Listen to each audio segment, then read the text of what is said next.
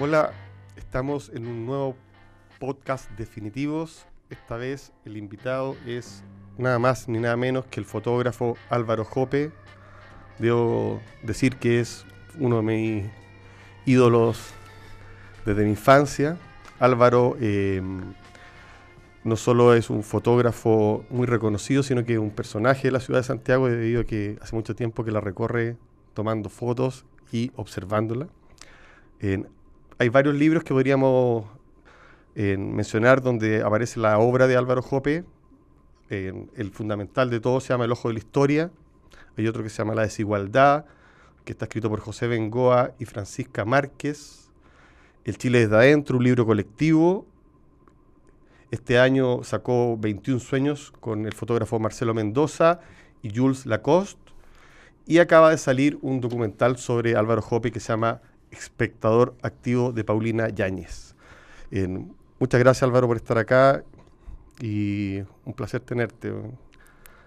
Eh, gracias y qué bueno que estamos en Duna, qué importante. Sí.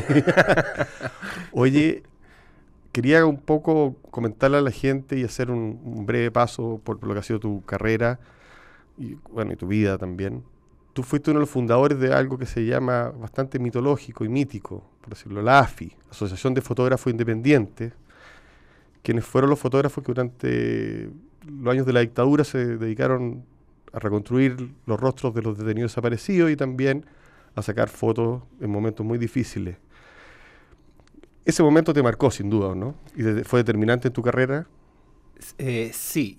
una cosa, Matías, que es importante, eh, yo no soy fundador, pero sí soy de la primera eh, camada de fotógrafos que nos formamos en esa época, en que hay nombres como Pae Rasuri, ¿no es cierto?, Leonora Vicuña, eh, Jorge Janiszewski, eh, un montón de gente. Y yo soy en este caso la primera horneada. A mí me marcó en el sentido de que estábamos en una época en que era la realidad blanco y negro, con muy pocas matices, en que la palabra estaba prohibida y en ese sentido la fotografía tenía una fortaleza increíble, porque tú sabrás, ¿no es cierto?, que hubo un momento en que ciertas eh, fotografías e imágenes ciertas revistas fueron censuradas. Y en ese sentido, eh, la imagen es tan potente en el sentido de que marcaba.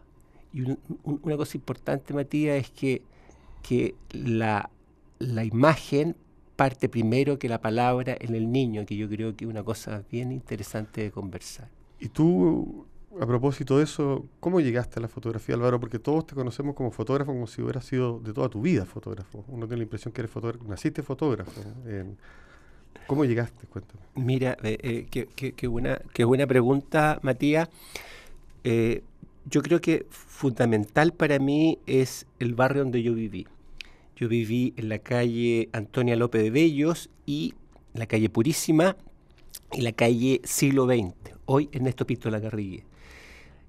Mi padre, siendo una persona eh, muy inquieta dentro de su, de su manera de ser, él compraba muchos, muchos diarios. Dentro de esos diarios que a mí me marcaron, está el diario eh, Bea, que era un diario grande, en blanco y negro, y las imágenes me marcaron revista mucho. Bea, exacto, revista Bea, exacto.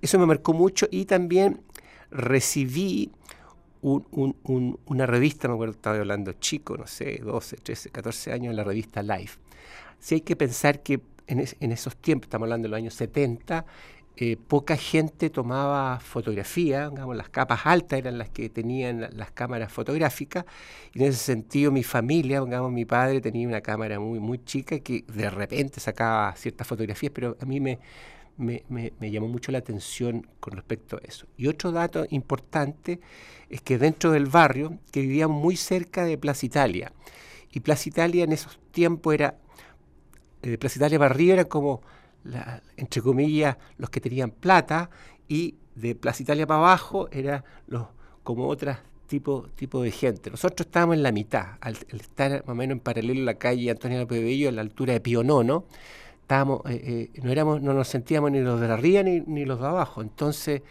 a mí me marcó mucho Plaza Italia en el sentido de que de chico, estoy hablando 12, 13, 14 años, eh, actividades, eventos culturales había en, en, Pionono, en el Parque Forestal, eh, protestas. ¿Y salía a vagar tú? Yo caminaba, yo caminaba, pongamos... Eh, tú dices ¿Ah? pagar, dar vueltas, si uno da vueltas se da. Sí, sí, no, tienes razón. Merodea incluso. Claro, claro. No, claro, claro. Digamos, sí, salíamos con, con amigos, como tú dices, eh, caminar, ya, y ir al Teatro Baquedano, en el Teatro Baquedano. ¿Sacáis fotos en ese tiempo? No, todavía no, no, no. no. ¿Cuándo agarraste primero? La, la, la, la, cámara yo la tomo tarde, yo la tomo después del 73, estamos hablando, el 73 yo tenía 17 años, Estoy hablando más o menos el año 78, 79, estamos 25, 26, 27 años. Pongamos, yo parto tarde con la fotografía, pongamos. Pero ¿Qué, había, ¿qué hacía hasta ese momento? Eh, entre, el, 73 y el 78 yo salgo del colegio y ahí hay un, hecho importante que es eh, en el colegio donde yo estudié, eh, que es el Liceo 7, sucedió una cosa bien importante que los, los compañeros de cuarto medio en ese momento, como una manera de protesta, digamos, no nos tomamos fotos, nos arrepentimos de no tener fotos del cuarto medio, que yo creo que hay que pensar... Eh, perfecto. ¿Ya? Fotorecuerdo. Exacto, fotorecuerdo. Y en ese sentido yo creo que lo importante es después cuando yo empiezo a, tomar la, fotografía, y, te quiero decir una cosa, yo soy bien disperso, a mí la fotografía me ayuda a concentrarme, pongamos.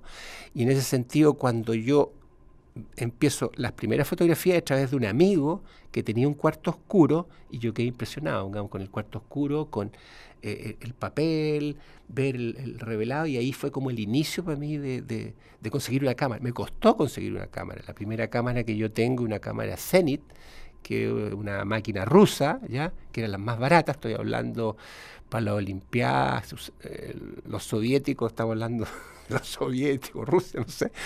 Eh, Unión Soviética. Exacto, exacto.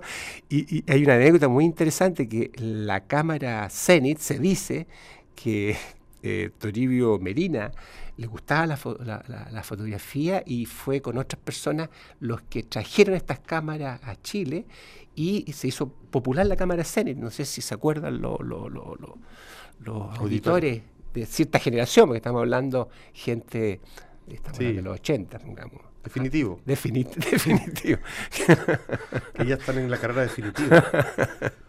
Oye Álvaro, ¿y tú tienes algún maestro, alguna persona que haya sido para ti fundamental en los inicios? Sí, sí, yo creo que todo, todo, todo, toda persona y joven y adolescente o más grande, yo pienso en Juan Domingo Marinelo, eh, profesor de la Universidad Católica en periodismo, que le mando muchos saludos desde acá si está escuchando.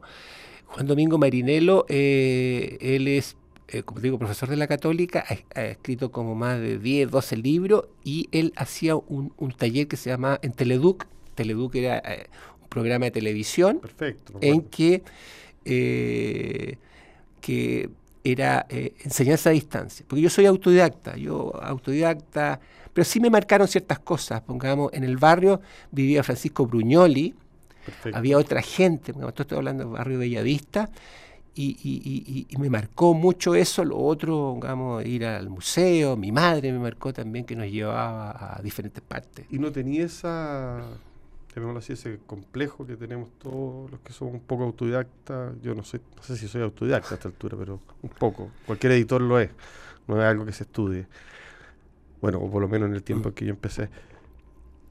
Pero ese, esa cosa que tiene el autodidacta, querer saber mucha técnica, muchas cosas, porque los otros con la sensación de no saber. Ya. Yo, yo tengo la sensación en este caso de siempre eh, la sensación de que no sé nada, pero sí creo que esas ganas de saber te hace de conectarse con otra gente. Yo tuve el privilegio de estar en un taller en La Plata estoy hablando más o menos en los años 80, en que estaba Sebastián Salgado, que es un gran fotógrafo que me gustaría que los, eh, lo googlearan, ¿ya?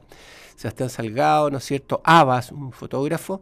¿Por qué te cuento esto? Porque en el fondo el autodidacta, yo siempre me he sentido amateur, y la palabra amateur en algún sentido es amador, pero sí yo me he ido perfeccionando siempre en la medida de conversar, los poetas, yo he conocido poetas, gente de teatro, hice teatro también, Y en ese sentido, estudio periodismo tarde, pongamos yo, pongamos más o menos viejo ya, entre comillas, ¿no es cierto? Entonces, pero sí siempre las ganas de aprender y de leer los diarios.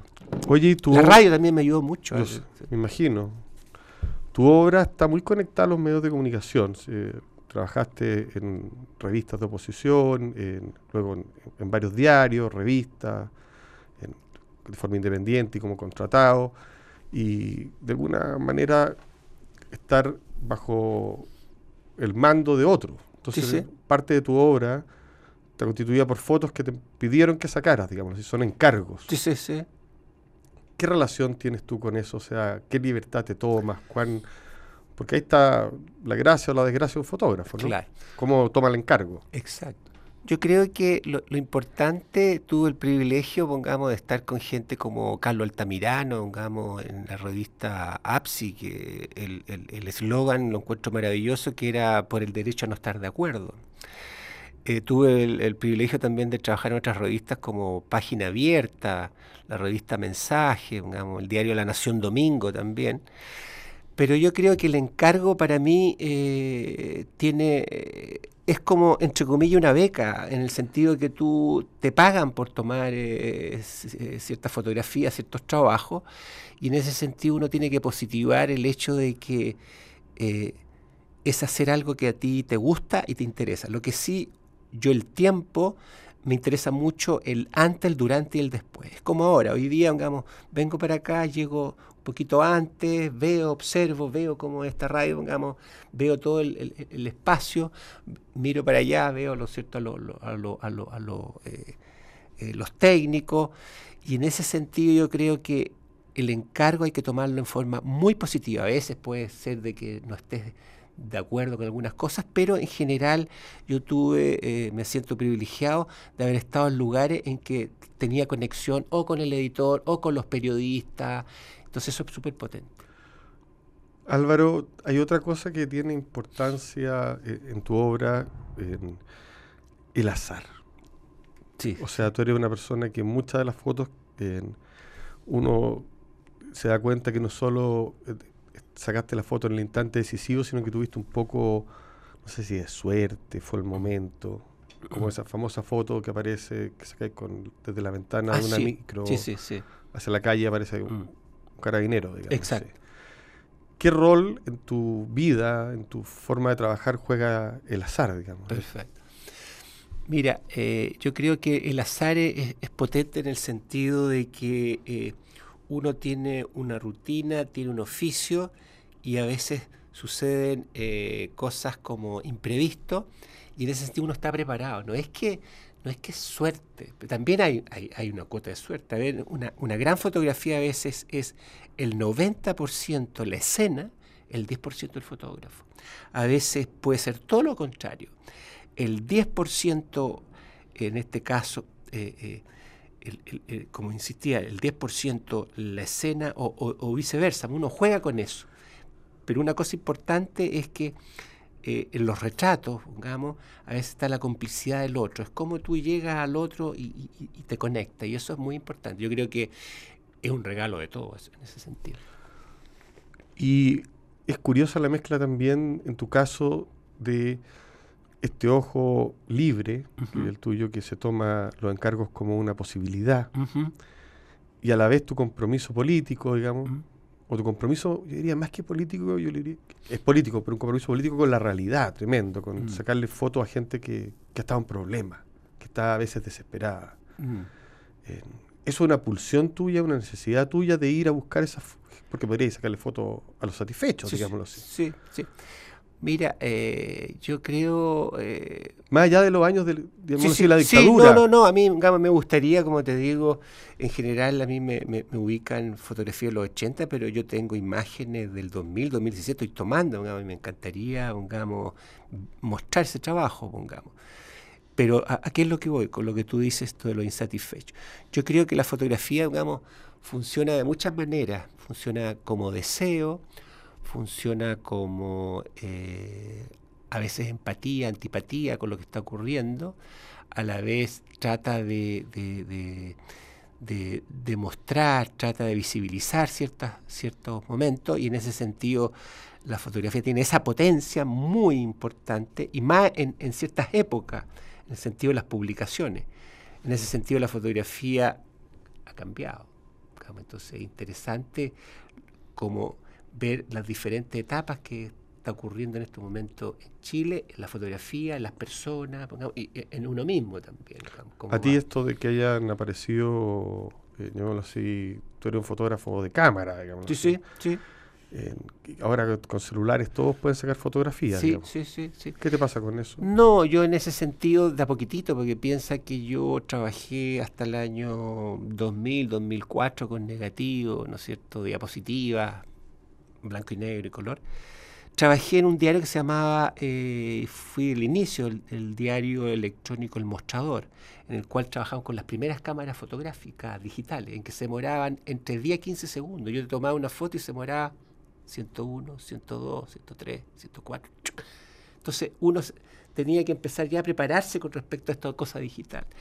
Y poco a poco eh, es la cosa rápida. Hoy día tenemos, ¿no cierto?, una herramienta que la tenemos todo y la fotografía se democratizó y tiene otro sentido la fotografía hoy día con los celulares, el celular que tú tienes, el celular que yo tengo acá, que tienen acá los técnicos, todo el mundo tiene.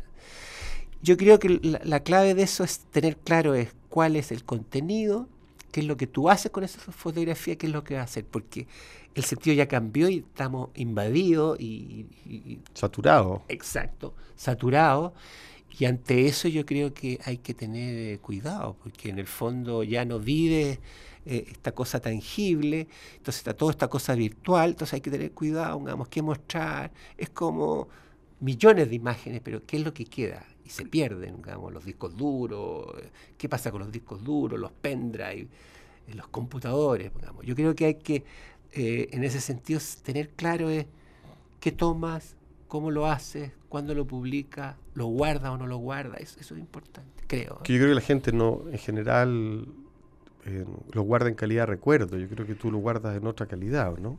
Esa quizás radica la diferencia, ¿no? Sí, yo creo que, eh, por un lado, lo que tú dices, el sentido del recuerdo, sí, yo creo que la fotografía siempre va a ser recuerdo, pero a la vez también una fotografía, entre comillas, que habla, que te, en el fondo te conecte primero con uno, que te sorprenda a uno y le sorprenda al otro. Yo me, conformo que una persona se sorprenda con, con la cierta fotografía, pero en pasado he tenido cosas bien, bien potentes, de repente ir una, sé, una charla, ahora hace poco en Fotarica, y una gente acercarse y se acuerda de ciertas imágenes que lo marcaron, o me conmueve que un cabro que eh, quiere estudiar fotografía y es por una foto que yo tomé en el año 87, 88, pero también eh, vuelvo a esto de que la fotografía cambió y tiene otro sentido que es importante también de, conversarlo. Y a mí me, merece dudas como palabras así como democratización, porque no, no, veo que tiene que ver la democracia con que todos seamos capaces de tomar fotografías, digamos Sí, sí, porque también, no sé, hay máquinas para redactar y, podría haber una democratización de la literatura. yo creo que hay un cambio técnico. Sí. Y que eso pero no, no, no sé cuál es tu, tu, mirada hacia lo que está pasando o si ves que, que todavía no sabemos lo que sucede. Digamos. Yo, yo creo lo que tú dices es cierto, pero es que tienes que pensar, suponte, en periodismo. En periodismo ya hoy día, mira hoy día los, justo los ciertos diarios eh, de, papel, así, después está todos los diarios que están en, digital. Eh, cada vez, eh, que extraño lo que está ocurriendo, es que existen máquinas, ¿no es cierto?, que, que eh, hay máquinas que hacen fotografía, entonces ante eso es muy complejo. Pero sí yo creo que eh, el ser humano es lo más importante, digamos, es cómo ocupa esa técnica, como tú dices, y, y con respecto a eso, la democratización que tú dices, y que yo digo, perdón, eh, yo creo, lo, lo digo en el sentido de que todos podemos hacer, lo que es importante, insisto, el contenido, y ahí el contenido, la estética, qué querer decir, ahí donde está el coladero, pongamos, porque hay, digo, millones, millones de fotografías, y, siempre se da que las fotografías que más van a quedar, y hoy día también con toda esta cosa, Facebook, Instagram y todo, en general gente eh, que tiene más, eh, más no, sé si la palabra es capacidad, sino que han pensado, reflexionan más, y esas imágenes van quedando, a, pesar del ese coladero que, que digo existe. Quiero tocarte un tema que puede parecer abstracto, pero creo que es el tema fundamental de la fotografía, que durante el día va cambiando la luz y la fotografía tiene que ver con eso, con la luz. Eh, no solo con la así, con la capacidad técnica, sino que no podemos sacar fotografía de noche si no tenemos alguien que nos ilumine, digámoslo así. Eh, entonces la pregunta es, media rara, pero, pero también creo que, es pertinente para un fotógrafo. ¿Sí? ¿Qué relación tienes con la luz? Ya. Mira, eh, con respecto a la luz, eh, a mí lo, importante es, existe una luz física, ¿ya? la luz física en este momento entre una luz de, una ventana y todo. Pero también yo veo una luz, eh, como mejor medio loco, pero creo la luz también de los ojos del otro, digamos, cómo se relaciona el otro en, en, comunicación. Es como una obra de teatro. ¿En qué sentido? Una obra de teatro se repite 100 veces, como tú, en este caso, tú entrevistas gente y es qué conexión hay con el otro y cuando hay una conexión, hay una, eh, puede haber eh, eh, en este caso una buena comunicación, esa luz también me interesa. Yo creo que hay luz en la medida de... ¿Se materializa esa luz, tú creí? O sea, si, si tenía una, en fondo, si generáis un vínculo con el otro, ya. tú lo que me estás diciendo es que aparece una especie de, no, no lo digo, yo no me río, si yo creo en estas, los pensamientos mágicos y en estas cuestiones. Y además, si no, no, uno no, estaría metido en el arte, en ninguna. Ya, Algo pasa ahí, ¿no? Sí, sí, sí. No, porque no me lo hablís con temor. En el fondo, si, si hay un. Si, tú eres capaz de iluminar al otro cuando el otro te mira o cuando tú lo miras, eso sería un fotógrafo, ¿no? Sí, sí, yo creo que en ese sentido sí, porque pienso en, en, en, en los grandes fotógrafos pienso en las grandes fotografías que quedan. ¿Por qué quedan ciertas fotografías y no otras? Y podríamos hablar de fotografía. Digamos, ¿Qué fotografía, este caso, te puedo preguntar a ti, qué fotografía te impactó a ti? Digamos, ¿Qué fotografía me han impactado a mí? Y en ese sentido yo creo que eh, hay algo mágico, porque la fotografía también es poesía, es reflexión.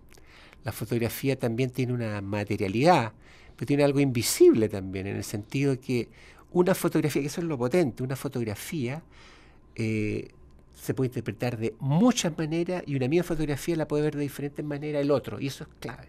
Hay un momento en que las fotografías también, y algunas de las tuyas, dejan de perder esa ambigüedad, de que lo, la podemos interpretar muchos, y se transforman en íconos.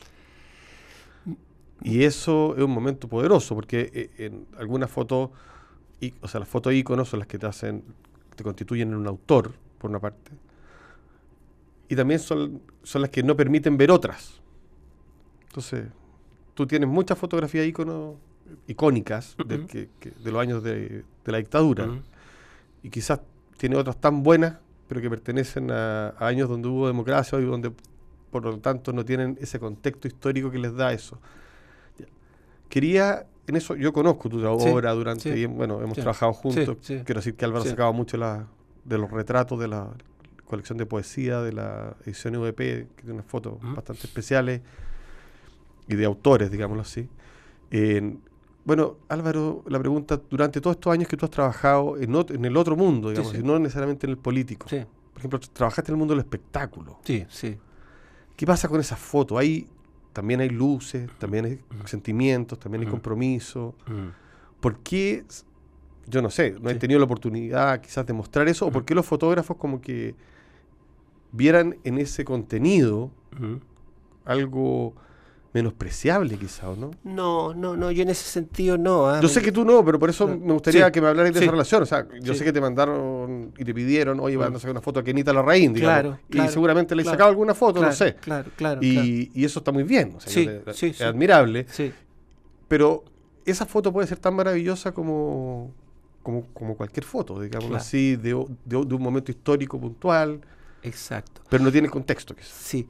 No, suponte yo pienso en, en, ciertas fotografías ponte, eh, que, tomé de como de, en este caso, eh, espectáculo, por decir algo.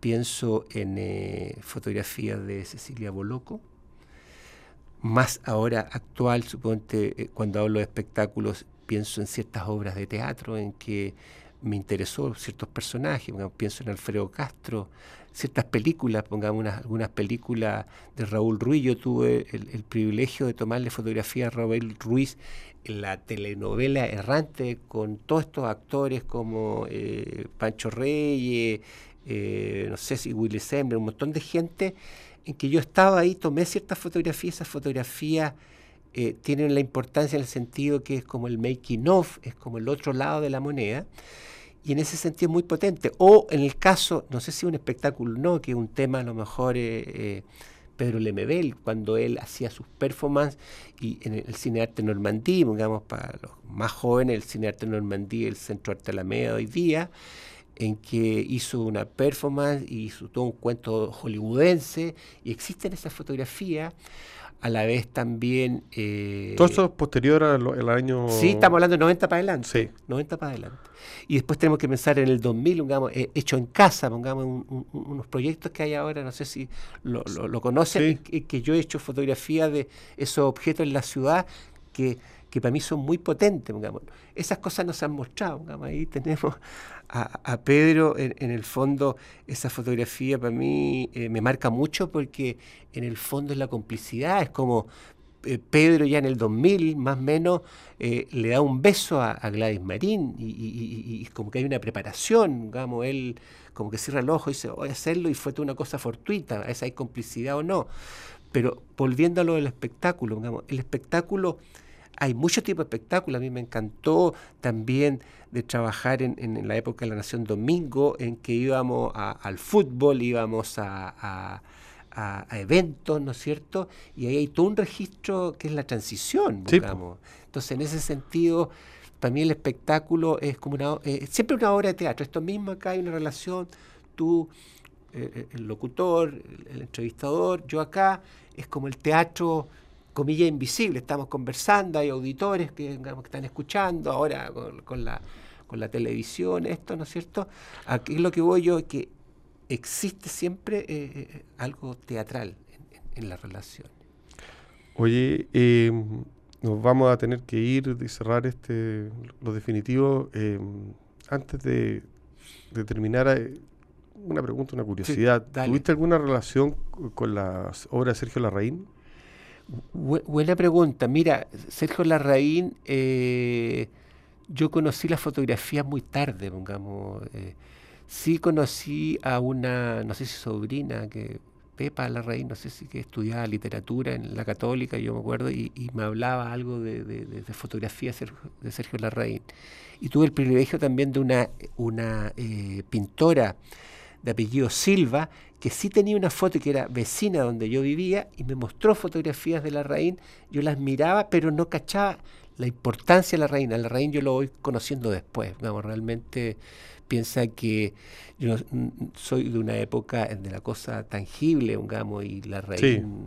Este, pero al, al, al, redescubrirlo, claro, pongamos, un marcador para todos los fotógrafos chilenos y de todas partes. Con esta última consideración de Álvaro Jópez sobre Sergio Larraín terminamos este programa definitivo. Muchas gracias por estar con nosotros y nos vemos en el próximo número.